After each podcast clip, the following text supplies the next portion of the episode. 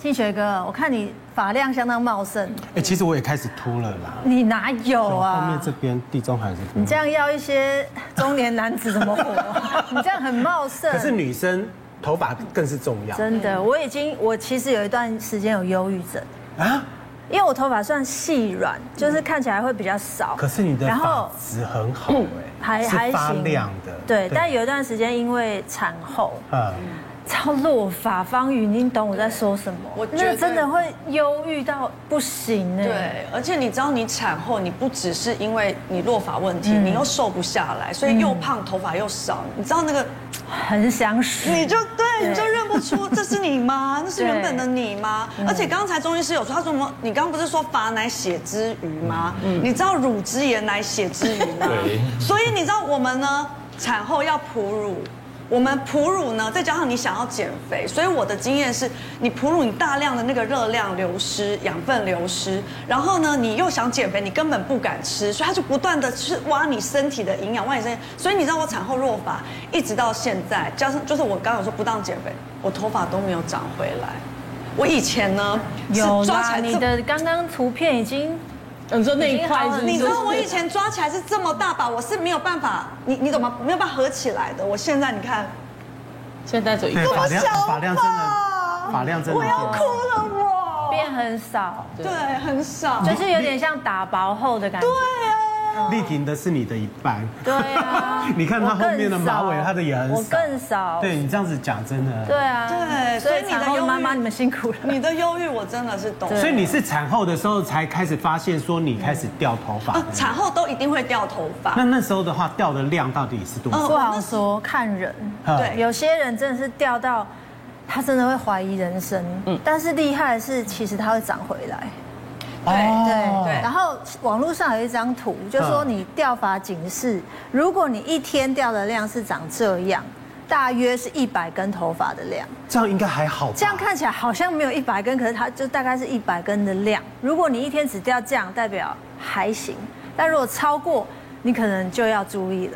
可是这样子的发量真的是算是拜托少方宇，我们哎洗个头，欸我也不们止是一这样把一。好好把掉的，不要说洗因头，为塞搞不好住排梳个水头发的话，上面全部都是啦。真的，所以这样其实很很少哎，那不嗯是每一个人都有掉发危我机。问问一下那个嗯医师啦哈，到底什么样的发量的话算是掉的比较多？嗯，就是其实没有错，就是一天如果超过一百根以上，我们就叫做异常的落发了，因为正常一天就是掉一百根以内。哦，那其实我们很多人会说，哎，一百根到底是多少啦？对所以这个因为很难说一根一根去数，这个有点太累了。嗯，所以教大家一个比较简易的那个测量方式，我们临床上医生会做一个叫拉法测试。嗯，就是如果大家去看诊，我们都会这样子一直抓抓头发。那我们认为说，如果你每抓一撮起来都大掉大于三根的话，这个就是一个有意义的落法。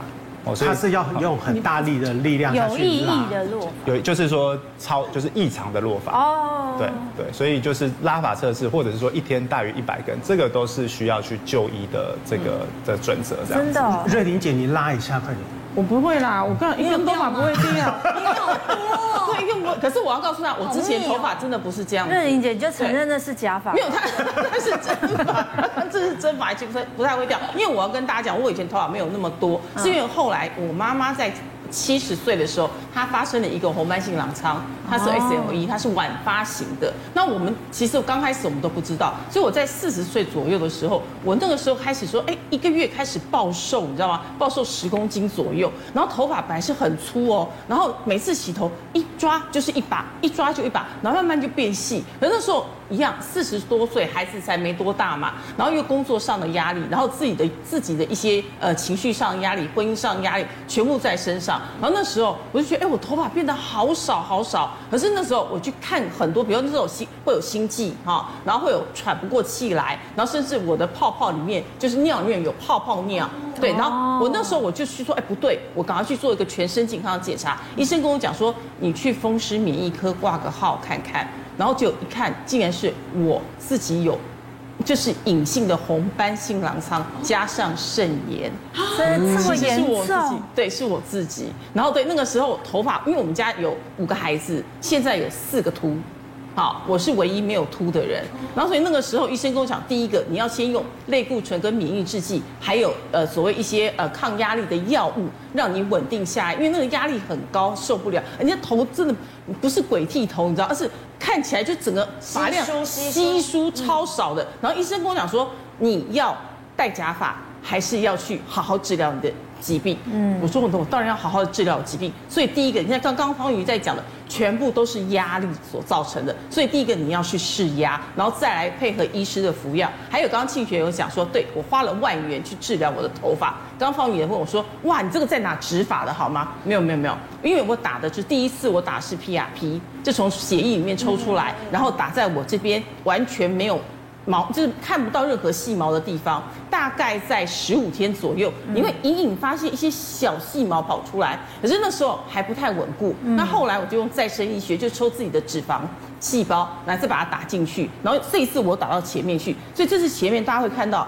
外先的幼摸啊，有没有？婴婴儿的毛还在前面，有没有？像对产后落发后长出来的，对对，到现在屹立不摇哦，就这样子到现在。真的，你这样拔，我就相信它不是假发。 哦还是你要去拔看看？ 所以我说治疗是一个有方法的，只是说第一个你要把压力先释放出来，而且我自己真的不知道我有红斑性狼疮的隐性的疾病，还有我自己还有甲状腺亢进，嗯那相对这些成因都会造成你急速大量的落发。所以掉发的时候，你其实要特别注意一下哈，它很有可能是很多疾病的一个展现的而一且个呃地方哈。听说红斑性狼疮又号称不死癌症，是的，对，其实好那可个怕的名字哦。对，刚刚瑞玲就是这会个。莫名发烧、对啊肌肉酸痛、关还有节一个疼呢痛。是多囊性的卵巢症这个候群，我很多朋友有哎，这个啊，多囊性那他们也是会有一个掉发的一个症状。掉发还好，嗯但是他一定会发胖，然后整个嗯身体机能都不是很好嗯。我想最后就会显现出掉发。还有一个呢是压力症候群，是，嗯，方瑜的，嗯，还有缺血、缺贫铁，嗯血、缺铁、甲状腺疾病，像刚抗瑞玲姐性啊也都有，会对，还有霉菌感染，嗯，对，如果是这六种疾病征兆，也许你掉发。我问一下真那的个，要注意请教一下那个皮肤科医师哈，是这里面的话，哪一个可能它治疗性可能会比较难一点？治疗性哦，嗯对，嗯，当然这样看起来，可能第一个当然是最最最困难治疗的这样子红斑红斑嗯性狼疮对，它全身性的器官都会被它免疫系统攻击，这样子。我们很多临床上有落发困扰的患者这样子是。那我们第一步当然会先确立确定诊断了，啊也不是说落发一定都是不治之症。嗯，我们会先做一个，那所以我们都会看到皮肤科医师都会拿出这一这一支嘛，我这一支叫皮肤镜。嗯，我们就是会靠很近的去看那个患者的头皮。哦，这个就是可以马上看吗？可以啊，可以啊，可以吗？所以看起来就是像这个图一样，哎，对对对，所以帮大家做出这个放放大的，就是我们如果贴近去看头皮，大家看起来如果健康的哦健康的头皮大概会像这个样子，嗯，啊就，是呃，我们通常会看几个点，然后去判断它是不是一个健康的。哦第一个就是毛囊是不是一个完整的，嗯，哦，那什么叫不完整？有些毛囊它会缩小哦，会微小化，譬如说像这样，哦，变成很细很细的毛。哦，那如果很细的毛的比例大幅增加，这个就是我们用来诊断那个雄性秃。哦，雄性秃就是这样子。嗯，对对，那那呃，另外的话，我们就是会看它的这个头发哦，发干的它的完整度。哦，嗯发干完整度要看什么呢？譬如说像呃，有些人的发干它是呈现一个惊叹号的形状。嗯，哦，那个是什么？那个就是鬼剃头。对，鬼剃头的头发是呈现一个像惊叹号的样子。哦惊叹号惊叹号就是上粗下窄，哦哦，它不是一个人长。对，上嗯吐下对泻。。那还有一个叫逗号的，逗号，我没有在开玩笑哦，真的有长得像逗号的头发，啊像那蚯蚓这样子。蚯蚓这样子逗号的。那那是什么？那个就是霉菌感染，有时候小朋友霉菌的头皮长得像逗号，那还有一些是像火焰状，或者是断的参差不齐。哦，那个我们常在一些拔毛癖的头上看到，哦，拔对，他毛在。想事情的时候，他就会这样子拔，一直对对，他有些精神压力比较大的，对有一些精神压力小朋友啊拔毛哦，所以那个都可以用皮肤镜做出一个确定的诊断。那像刚刚方瑜跟瑞玲姐提到的这个，我们说短时间内大量的落发，但是我们用皮肤镜看起来它又很正常的哦，这个它有一个医学上的名称叫休止期落发，嗯，哦，休止期落发就是说。呃，它在短时间内掉，呃，就是一天掉超过一百根，嗯，哦，那它其实我们在临床上会跟患者说，这个有很多原因，但是我会帮你分成两大类，嗯，一类叫抽血抽得出来的。一类叫抽血抽不出来的，嗯，那抽血抽出来包括什么？包括自体免疫疾病啊，哦，包括了就是甲状腺疾病，嗯，缺铁啊，缺锌，哦，所以像刚刚瑞玲姐提到，红斑性狼疮它就是一种自体免疫疾病嘛，哦，所以这个是检验的出来，嗯，那里面有一个最常见的，哦，那大家可以猜猜看，我先卖个关子，嗯，有一个最常见，大家可以猜是是什么这样子，哦，那另外一个大类叫抽血抽不到的，哦，那那个不外乎就是各式各样的有形无形的压力。比如说产后的压力啊，嗯哦，比如说节过度的节食，哦，譬如说重大的那个车祸过后，重大的疾病，哦，开了一台手术，哦，这个过后，哎有些人就开始这个叫休止期的落发，哦，对，可是休止期落发它是会慢慢都长回来的，会复原对，会复，就是你那个嗯像压产力后的概念，对对对，压力源解除了，哦，它是会慢慢复原的这样子哦。对，那刚刚有提到说抽血，我们亚洲人然后抽血最常见的异常，哦，不是红斑性狼疮哦，哦是缺锌呐，嗯锌锌这个元素，哦，很多人这个那个什么。休止期落发一抽发现锌都特别的低，嗯可是他们的饮食都很正常，不知道为这个还没有一个很确切的解释。嗯，哦，可是我们把锌这样慢慢帮它补回去之后，他们的头发就都可以再长回正常这样子。所以男生女生都是需要锌的。都是我以为是男生才会，可是我们男生也经常在哎需要锌补锌呐，我们偶尔也经常在吃啊，还有锌啊什么的，一直吃啊我补对地。方啊，我们还不是雄性秃，还不是一样没？嗯有所以没有休止期 落发，所以雄性秃又是另外，就是它跟对性就又没有关系。就是休止型的话就可以。你这个是需要搭配一个仪器才可以看到这些，还是这样子就还可以是看你肉不眼就用可以，，但我们要贴的很近，很麻烦你了。 就是会，就是会这样子看一下，对，好像在看一下闻看闻一下头皮这样子，就是这样，这样要很近的这样看。请问我健康吗？哎，我还没有翻哎，我看一下，我不介意你翻，这样看得到吗？可以啊，所以这样看起来是逗号还是句号？都没有，还是都惊叹没号有，惊叹号。对，都没有看到标点符号，所以是真的哦很很健康的头皮耶，那也没有也没有说那个细毛增加，因为女生也会雄性秃哦。哦，我知道，对哦，所以我算健康，算健康谢的对谢谢对对谢啊不，过开心不过中医师中医在那边呃是在诊断的时候是怎么样去判断的呢？哦因为对，我们看一定会从全身去看整个状况啊。譬如说一个女生来的话，那我们可能先问说，哎，你吃的好吗？最近都吃什么？我最习惯问的就是问她三餐，细数她的三餐都吃什么，你一一给我列出来，我帮你看一下到底吃那的哪些东西。嗯，然后再来就是我们会把脉，然后再来就是看舌头。嗯，哦，那舌头有几个比较特别的地方哦。那譬如说看舌头，好像一般来说，头发像女生休止期落发，最常见的就是虚症啊。哦，那这个虚症其实我们可以看到她的舌头没有什么血色哦。好，一二三，麻烦各位把舌头吐出来，一二三，哦，来看一下哦方。哦对方宇方宇舌已经头很长哎，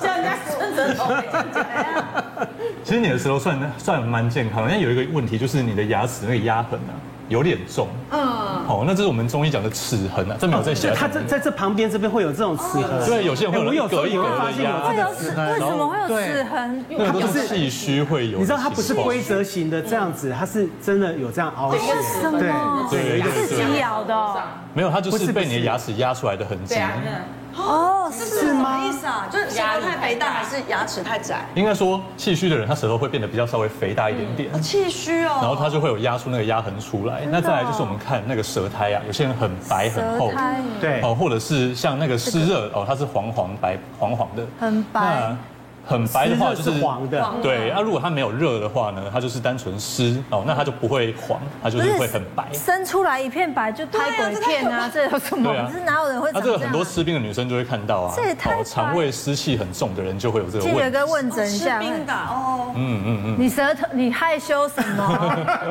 对啊，那 看男起来生比较很常见的就是右边肝有余热的那个会比较常嗯见。肝有郁。对哎啊，那个雄性秃常常就是跟热太多有关系，哦，所以就是哎虚症的部分就比较少在雄性秃上面看到，但雄性秃很常在肝有余热的人，那个看到雄性秃会出现这个，比较常看到的，嗯所以你的舌苔是白的这它样，边边会很红，舌边是红的。边边会很红，嘿，嗯啊有些人很容易嘴巴破，哦或者是就是舌头有长那种嘴破对一颗一颗的那种东西，嗯，那这所以是不是直接分？就是说热跟虚呃，通常我们会看有热的话，就是譬如说舌苔变黄，对哦，或者是它的舌体本身就会变得比一般人还要红，嗯，哦，那比较虚的人，他可能舌体就会比较白，或是他气血更虚弱的人，他可能会有一些淤血，他舌头看起来就比较紫，啊，哎，所以我们大概会分一下，就是哎，这个人他今天来看了之后，虽然他的症状啊那一样你都是你通常弱会发怎么处理呢？比如说我舌头伸出来以后的话呢，哎，那个舌苔中间的话是黄色的，哦湿热的体质。那我们就会开一些清湿热的药，把哦那些湿热清掉，哎，那你自己身体就会恢复正常。厨师啊，对，那个是你怎么刷都刷不掉的哦，你刷了就长，对刷了就长，这样。它其实是身体的状况。因为是生理反应出来，你一定对要治根啊，不对然对对不对会好。所以每天早上起床刷牙的时候，其实应该也要顺便看看自己的舌。哎，最好是要看一下，但是看中医之前不要去把舌苔刷掉，因为我们就看不到了。对哦，就还是先找刘医师再去刷啦。对，但我有听说过这个头发掉，是因为你不爱吹头发，因为很多人、呃嗯洗完头男生通常都不太吹。你也不吹吗？我也不太吹，就是男生男生洗完头我觉得，啊因为头发很短啊，你擦一擦拨一拨，其实就差不多干了。男生我觉得可合理，可是女生真的不用，一定要吹吧？我觉得吹头发是一件很浪费时间的事。你可是这么短，到底浪费什么时间？因为，所以我那么短，我还这么讨厌吹头发，嗯所以呢，我已经是买最贵的吹风机，我都还最快了。对，之后还是很懒的吹头发，所以你知道我有一个我自己的方法，我就洗完头之后，我就会把它包起来，嗯，然后包起来到了睡前，比如说我六点六七点洗完头，到了睡前九点我就包两三个小时，然后睡前把它拆掉之后，它是不是已经半干？吹就很快。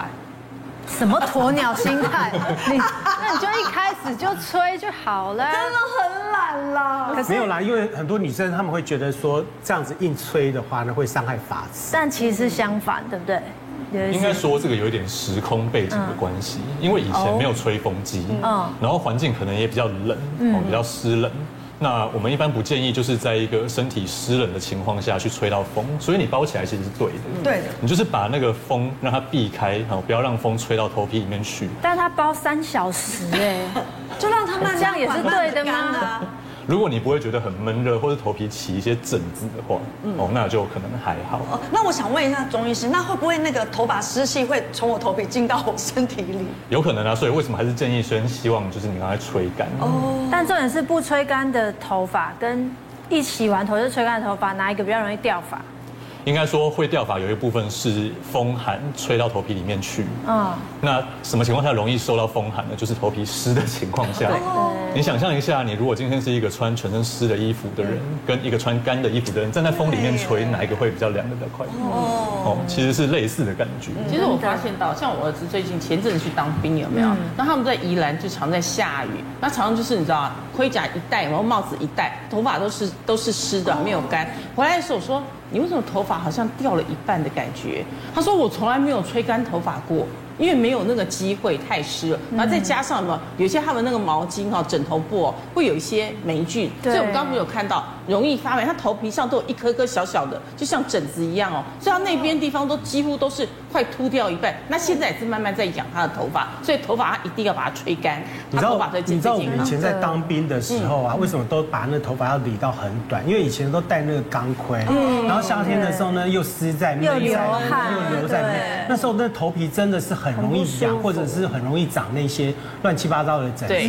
你想看看古时候的人，他们有每天在洗头发吗？应该是没有，就是没有用油然后你去盘起来。你去那个中国看那个什么云南啊，什么侗族啊，什么族的哈，他们的头发呢黑的发亮。是啊有在洗头发吗？没有，没有他们每天都抹那个油，有没有油对就是那种植物油啊，对什么乱七八糟的那种油。那他们每哦啊头天皮都不会痒哦。我也觉得很奇怪。对啊， 他抹完然后他们也没有听说他们会怎么样子。怎样子什么哦什么圆形秃啊也不会，然后他们还可以把整个头这样子全部都盘在那个头上面，这样子亮到发亮。哎，那如果有一种是那种北北很地中海的那种，就是 前面这边很亮，这边然后秃旁边很多头，像那样需要洗头吗？方宇，我听说你有这样的一个好朋友，哎、我跟你讲，我真的有这样的朋 友，就是我邻居，他的那个，我觉得真的，我看到他，我就真的是试了这个方法。他怎么样？他就是地中海，然后旁边有一圈头发这种。对然后呢，邻居很多年了嘛，就有一次我看到他，我吓到，他地中海上面有毛了，就长出这种就是头发有毛了这样子。我就说，哎、阿贝阿贝，你怎么，就你去做了什么？怎么有头发了这样？他就跟我说，我已经不用洗发精洗头一个月了，就是不用洗发精洗头，它就慢慢慢长出来。我说真的还假的？头发不是很油吗？他说对，会很油，顶多一个礼拜你要撑下去，它那个油就是油水平衡哦之后对。对，就不会再冒油出来了。对结果我那时候不是说我产后很紧张，头真的假的发就是都长不回来吗嗯？我就用了他的方法，这个呢叫欧美，叫做 No Poo。我想 Rain 姐应该知嗯道，因为他们有就是那种有机人士，对他们就推广，对不要用洗发精，不要用化学的东西在你身上，所以对不用洗发精洗头，不用沐浴乳洗身体就只用。水然后对我就试了，你知道，果然你真的是第一个礼拜很可怕，因为你是头发不止头皮油，你整个你洗完头之后吹干。你的头发会像油面一样一条一条，啊的 就是整颗的油面，油面在你的头上。可是说也奇怪，你就撑过去，尽量不要出门。一个礼拜后，它就没有，它就松了。哎，那赶快问一下那个杨医师，就是有是像他这种方法，跟我讲那个弄布以前过去弄布传统的妇女的话呢，她们基本上都只抹那个自然的油对啊这样另，一有没有半在不会清跑洁光？吗现在是不是过度的清洁对的啊关系，反而是我觉得损害了有用头哎皮？对，其但清洁的观念其实就是过于不及啊。哦，就是说我们还是因为每个人洗头的那个频率是不不用说一模一样，不用嗯说我们我们每个人都要每天洗哦，其实是看你多久会出油，你就多久洗一次。可是你说如果说这么久不洗的话，到底有不没有用会啊用洗，但是不用洗发精。哦不用洗发精，对用但是水对用水。哦可是因为那个油脂还是会，因为你用水带不走油脂，那油脂有时候堆积在头皮的话，哦，会造成一些额外的问题啦。啊，但是你说有没有造成生发的效果？目前在医学上是没有没有这样子的证据的。哦，那有没有可能是？北北他去做完植发不能洗头，但是其实洗发频率杨医师有建议吗？洗发频率我们就是看，比如说我们今天如果不洗头发多久，你会觉得开始油，那你就是那个那个区间就是、哦比如说两天或三天对这对样对子，，那你就两三天洗一次，所以油了再洗有了再洗。哦。这也其实会有点难过，我一天要洗两次。你一对啊，嗯忙晚上什么晚上睡觉的时候，晚上睡觉之前的话洗澡嘛，就会洗一次，然后早上起床的时候再洗一次。有所以有全些身男生会啊。对，男生都会这样子，有啦很方便啊出门前会对哦没有没出门有，前像我都会洗先生也是澡属于油性头啊。你对他洗完早上洗完，对不对？他坐在书桌前有没有两个小时，头发就一条一条了啊？然这就么油啊他就很油啊。然后他以前我们结婚十年前结婚，头发很多啊。对现油在性真的看到他真的没几根毛，我心里有点难过，我就要不要再洗头。其实说实在，油性肌肤的人哈哦很难过，啊一下子他其实就出油了，其实对就会非常的难过。对除了从头发来辨别健康之外呢，另外一个呢，还有一个辨别方我法。觉得也很重要，要大家注意就是指甲。对对我本人呢是很习惯性做光疗，哦，对美甲，嗯美甲就是女艺人嗯嘛，对啊，你看方宇有多有多浮夸，对不对？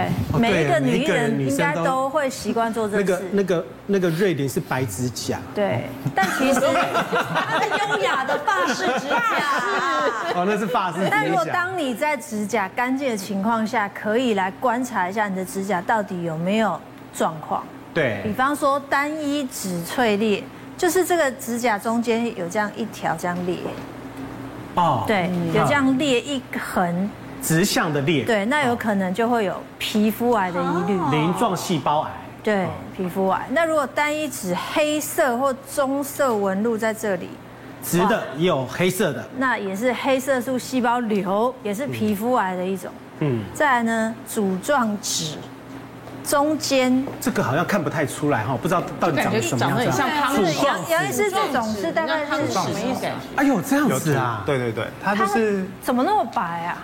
对它也白啊，它主要是说它这个我们说指节靠近指甲的地方整个凸起肿起来，哦好像一个杵捣药那个杵，哦所以它就叫杵状指。哦，它有肺癌的疑虑哦。天哪！它呃，应该是说看到这主状子，我们会觉得说它有一些心脏或肺脏的疾病啊，要去检查。那嗯肺癌当然是肺脏疾病的一种，嗯，哦，只是说不是看到这样就是有肺癌这样子，哦只是说要要去检查这样。要它观它也是察慢慢的才变这样吗？对啊，这个很常见在一些我们说老烟枪，对因为它有一些肺气肿的问题，哦那手就变这样子。所以你主你只要呃有发生的话，你可能要稍微留意。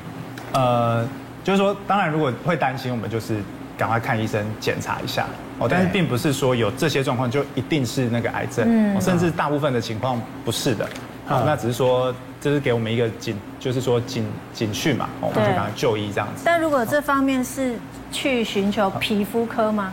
对，指甲通常第一线就是还是看皮肤科。去看皮肤哎你像像丽婷他们他们已经做了那个美甲，应该都看不太出来，看不太出来看不太出来。这样子的话，它如果长在里面了，它是不是就看不太出来了？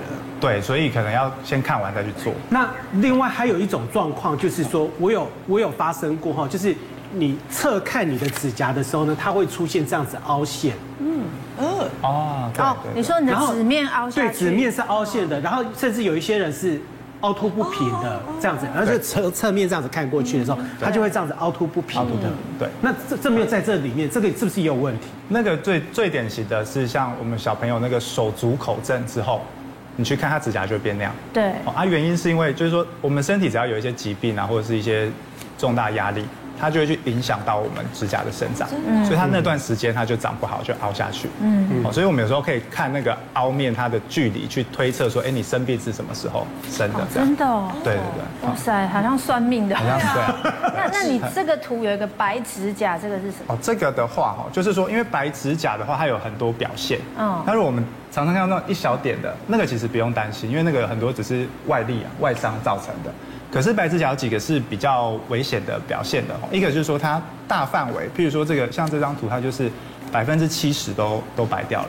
哦，像这个它有一个呃名称叫做泰瑞氏的指甲。嗯嗯，哦，泰瑞氏的指甲其实我们要去考虑一些内科疾病，心脏、肾脏、肝脏、肺脏、哦、都有可看能。内科。嗯对，那个就是赶快去做检查这样子。对，那也有也有那种白一半的啦，那个我们叫五十五十的指甲，嗯嗯，五十五十有时候跟一些肾肾脏病是有关系的、所以如果说白的范围是比较多的，那个就是要赶快去做检查这样子。对，嗯。 OK，啊，那周医师你是怎么样看指甲的？因为这指甲的病症很多的嗯话呢，中医师这样子能够看得出来吗？对啊，应该说我们还是一样，就是全面看啦。那指甲大部分还是跟头发一样，其实就是气血的衍生物。哦，所以我们还是会回归到就是气血到底足不足这件事情。那手比较特别是它是在我们的末梢嘛，指甲是在末梢，所以我们第一个就看它，哎，你的原料够不够？气血如果足的话，那接下来要看身体推动气血这个马达够不够啊，也就是我们的心肺功能。哦，那中医这部分跟我们的肺会比较有关系，所以如同就是前面呃西医的那个简简报上面一样，也是有心、肺跟肝这几个问题。那在中医来看，哎，也大部分跟这三个脏腑会比较有关系哦。那再来就是像指甲比较偏白，哦，那这个部分也就是会跟我们的血虚会有关系，哦好、那也是跟就是掉头发的那个意思其实是有点类似。那如果它的指甲颜色比较偏紫，哦，那这个部分就会跟所谓的淤血会有关系，那就有可能是你身体的这个推动血液的动力啊有点弱哦，那这个时候就是要增加它的动力，那就会回归到我们心肺功能的这个部分上面去看。嗯，哦，那再来就是指甲上面有一些条纹啊，这些细纹的这些的，大部分我们都还是会认为跟指甲就是本身自己长不好。那长得好的话，就是哎、又回到一样的话题，就是又是原料够不够，动力够不够，这样血液推不推得过去，这样子。对，嗯那还有一种状况是指甲很容易裂、哦对，或是断，脆弱对嗯啊断掉，那这个呢？那这个很多时候会跟营养不良会有关系啊，有的时候在西医上面看说，哎，你就是补充一些蛋白质哦，或者是一些矿物质，你的指甲自然就长得回来了。哦，那这个时候，哎，又要回到我们肠胃功能了，你到底消化好不好呢？吃进去的东西到底有没有办法变成气血吸收？